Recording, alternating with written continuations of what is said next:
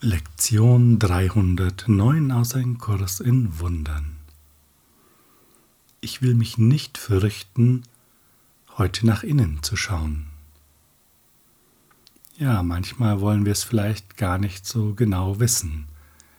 Da sagen wir dann, so ist das jetzt Ausschluss, basta, so wird's gemacht. Wir müssen ja schließlich weiterkommen und haben keine Zeit, uns da jetzt mit irgendwelchen Betrachtungen aufzuhalten. Schließlich dreht sich die Welt weiter, oder? Das könnte ein Aspekt sein.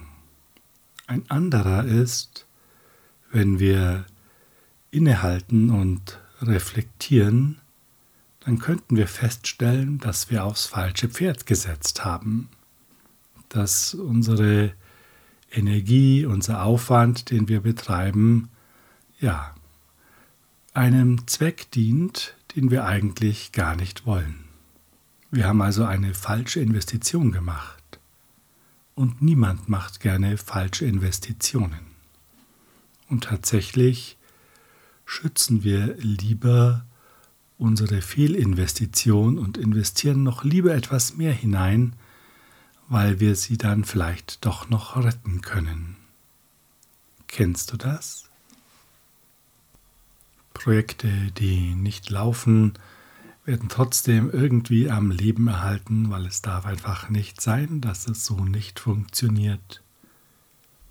Oder in der Arbeit wird gesagt, das haben wir immer schon so gemacht und das machen wir auch weiter so. Ja, da halten wir eben an unserem Invest fest und überprüfen nicht, ob es nicht auch anders, vielleicht inzwischen eleganter oder leichter geht.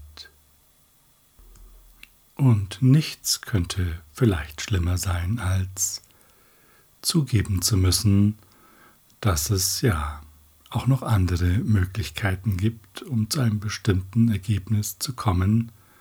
Und wie schrecklich wäre das denn, wenn es tatsächlich eine bessere Möglichkeit gibt? Wie stehen wir dann denn da? Und so könnte es für uns auch ein sehr unangenehmes Gefühl sein, nach innen zu schauen, wahrzunehmen, oh, da ist ja Leichtigkeit und Friede und Freude habe ich mich etwa die ganze Zeit umsonst gequält? Das kann doch nicht sein, oder? Ein Leben lang einem Irrtum aufgesessen? Puh, das darf doch nicht sein. Das Leben ist doch schwierig. Für mein Geld muss ich doch hart arbeiten. Leiden gehört doch irgendwie dazu. Und das soll alles plötzlich nicht mehr gelten? Was gilt denn dann noch überhaupt? Wo kommen wir denn dahin? Tja, was auch immer für Aspekte, Schattierungen dir vielleicht durch den Kopf gehen, es sind auf jeden Fall Hindernisse, um nach innen zu schauen. Und selbst wenn wir nach innen schauen, könnte das ein guter Widerstand sein, der verhindert, dass wir uns ganz darauf einlassen, was wir da als innere Wirklichkeit erblicken. In mir ist ewige Unschuld weil es Gottes Wille ist, dass sie auf immer und auf ewig dort sei, heißt es in der Lektion. Ich, sein Sohn, dessen Wille so grenzenlos ist wie sein eigener, kann keine Veränderung darin wollen. Denn meines Vaters Willen zu verleugnen heißt, meinen eigenen zu verleugnen. Nach innen schauen heißt nur meinen Willen finden, wie Gott ihn schuf und wie er ist. Ich fürchte mich nach innen zu schauen, weil ich denke, ich hätte einen anderen Willen gemacht, der nicht wahr ist, und ihm Wirklichkeit verliehen. Doch hat er keine Wirkungen. In mir ist Gottes Heiligkeit. In mir ist die Erinnerung an ihn. Als erstes wird uns in der Lektion gesagt, in dir ist ewige Unschuld und das ist der Wille Gottes. Und es kann nicht dein Interesse sein, dass dem nicht so ist. Es kann weiterhin nicht dein Interesse sein, dass dein Wille begrenzt ist, denn dann wärst du nicht frei. Und das ist es doch, was du willst. Frei sein, unschuldig sein. Was spricht dagegen? Nur der Glaube, dass es nicht so ist. Und dieser Glaube wird bestätigt durch das, was wir im Außen sehen. Doch wenn wir nach innen schauen, finden wir diese Bestätigung nicht. Wir können das ignorieren. Und ja, zu einem gewissen Teil ignorieren wir es ja auch, denn sonst wären wir schon befreit. Was also hält uns davon ab, es anzunehmen? die Wirklichkeit, die wir in uns spüren, die Freiheit, die wir in uns spüren, die Leichtigkeit, den Frieden, das Glück, die Liebe. Warum wollen wir noch ein totes Pferd reiten? Das kann doch nur daran liegen, dass wir nicht glauben, dass es wirklich tot ist, sondern wir schon noch unser eigenes Ding hinkriegen irgendwie, irgendwann, aber wir kriegen es hin. Doch wer sagt uns das? Welcher Stimme folgen wir denn da? Denn wir können ja beobachten, dass es eine Stimme in uns ist, genauso wie wir beobachten können, dass es eine andere Stimme gibt, die uns Frieden schenkt. Genau genommen spricht das tote Pferd zu uns, wenn wir es mal ein bisschen metaphorisch ausdrücken wollen. Es versucht immer wieder sich als lebendig darzustellen, als wirklich. Doch es ist ein totes Pferd. Es ist ein fremder Wille, und wenn wir ihm keine Kraft geben, ist er nicht da. Was hingegen immer da ist, ist die Wahrheit. Und das können wir überprüfen, spüren, in Erfahrung bringen. Und jetzt kommt ein interessanter Punkt. Scheinbar haben wir in ein totes Pferd investiert. Doch wenn wir das tatsächlich getan hätten, dann würde uns die andere Investmöglichkeit ja nicht mehr zur Verfügung stehen. Sie ist aber da. Die Wahrheit ist da, die Liebe ist da und sie steht uns jederzeit zur Verfügung. Das bedeutet, dass die andere Investition nie stattgefunden haben kann. Denn sonst würde ja die Liebe nicht mehr da sein, würde der Friede nicht mehr da sein, wäre die Unschuld nicht mehr verfügbar. Wenn Schuld da wäre, könnte es keine Unschuld geben. Doch du spürst ja die Unschuld und du weißt es ganz tief in deinem Herzen, dass du unschuldig bist. Es gibt eine Stimme der Wahrheit in dir, die dir sagt, dass du unschuldig bist. Und das heißt ganz klar und logisch, dass unsere erdachte Schuld keine Wirkung haben kann, sonst gäbe es keine Unschuld mehr. Das ist so einfach wie eins und eins zusammenzählen. Und dann können wir uns fragen, okay, wenn das so ist, ganz egal, was ich sonst noch sehe und wahrnehme im Außen. Diese Logik ist so klar, dass ich jetzt bereit bin, ihr zu folgen. Dass ich jetzt bereit bin, der Liebe und der Unschuld auch Raum zu geben und nicht mehr in das tote Pferd investiere. Und du könntest dir jetzt sagen, ich will meinem wahren Willen folgen. Ich will Gottes Willen folgen, denn Gottes Wille ist mein Wille. Und sprich das ruhig einmal laut aus und spüre, wie leicht plötzlich es in dir wird.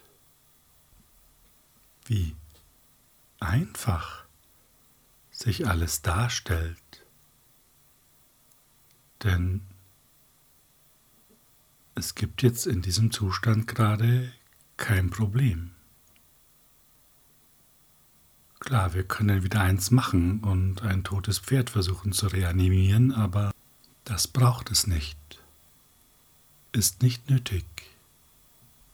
Und es kommt auch niemand, der dir sagt, ich hab dir ja gleich gesagt, du könntest es viel einfacher haben, hättest ja bloß vergeben müssen, hättest bloß dies machen müssen, und schon wäre alles ganz einfach und schön gewesen, hast dich ganz schön umsonst dein Leben lang rumgeschlagen.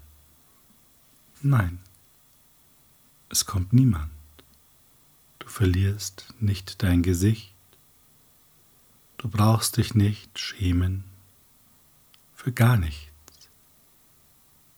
Denn du könntest den Frieden und die Liebe nicht spüren, wenn du nicht immer mit ihr verbunden gewesen wärst und bist. Du kannst also gar nichts falsch gemacht haben. Überhaupt nichts.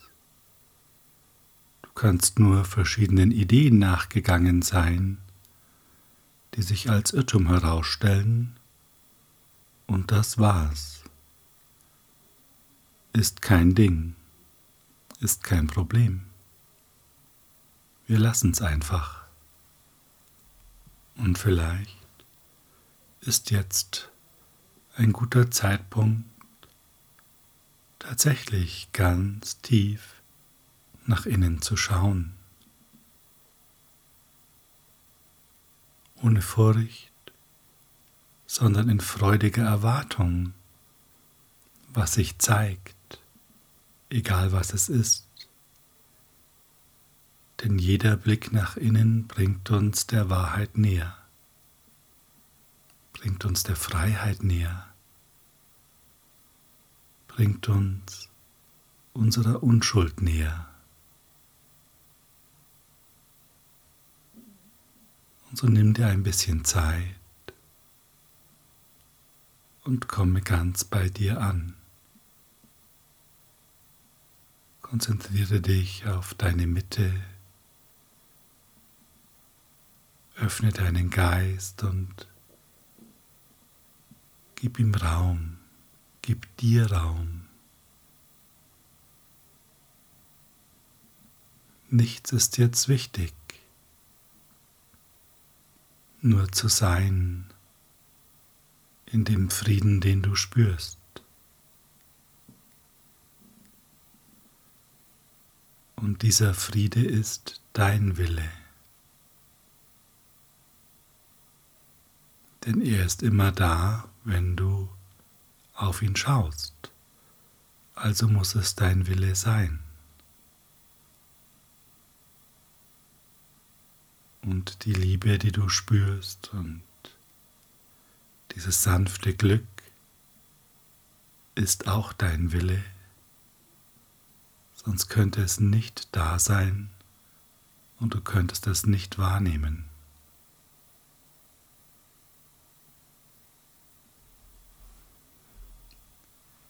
Lass dich ganz darauf ein.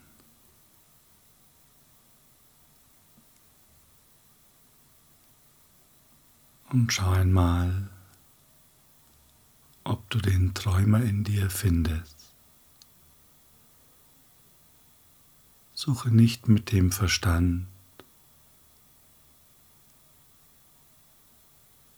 Spüre einfach der Quelle nach dem Zentrum, von dem du aus entspringst. Lass dich vom Heiligen Geist führen. Sage,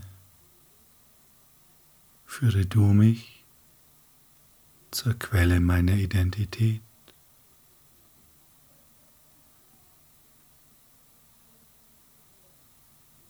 lass dich ganz sanft darauf ein und dehne dich noch ein bisschen tiefer aus.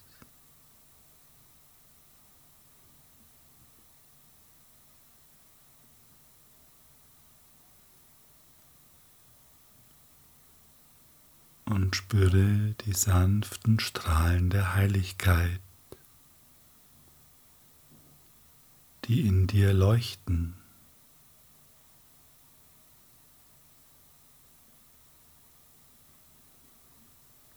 Gib ihnen Raum.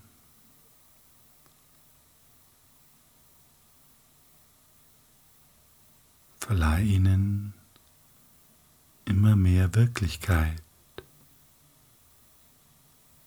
Sie ist sowieso da. Es geht nur darum, es zu erkennen.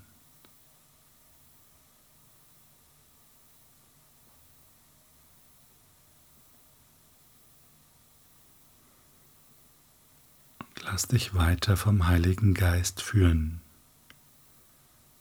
Wir müssen es nicht verstehen. Wir brauchen es nicht irgendwie nachvollziehen. Dem Frieden, den du spürst, steckt das Verstehen mit drin. Es ist eins.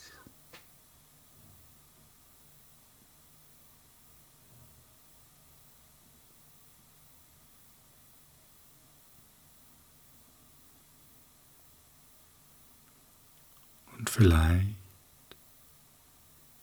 ist es so, dass du jetzt gar keine Angst mehr hast, Gottes Willen anzunehmen, dass du erkennst, dass darin reiner Friede und Liebe enthalten ist. Nichts, was dich angreift, nichts, was dich klein macht, nichts, was dich begrenzt.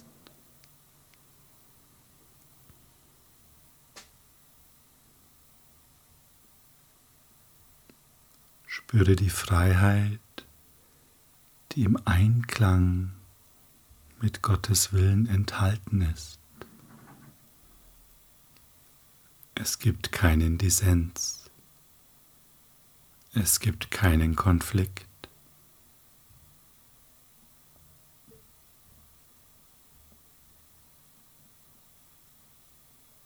Du wirst einfach nur getragen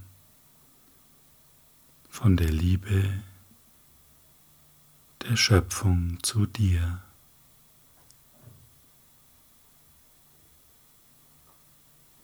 Der Schritt, mein Vater, den ich heute tue, ist meine sichere Befreiung aus nichtigen Träumen der Sünde. Dein Altar steht friedlich da und unentweiht. Es ist der heilige Altar für mein Selbst. Und dort finde ich meine wahre Identität.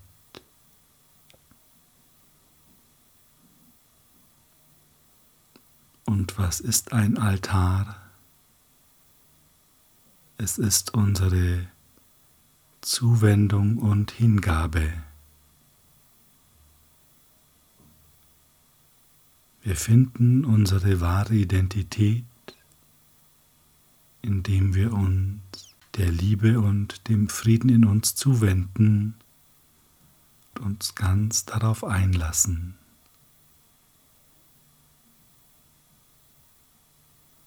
Lass uns das heute tun. In freudiger Suche und der absoluten Gewissheit, dass alles, was Gott bewirkt, nicht fehlschlagen kann.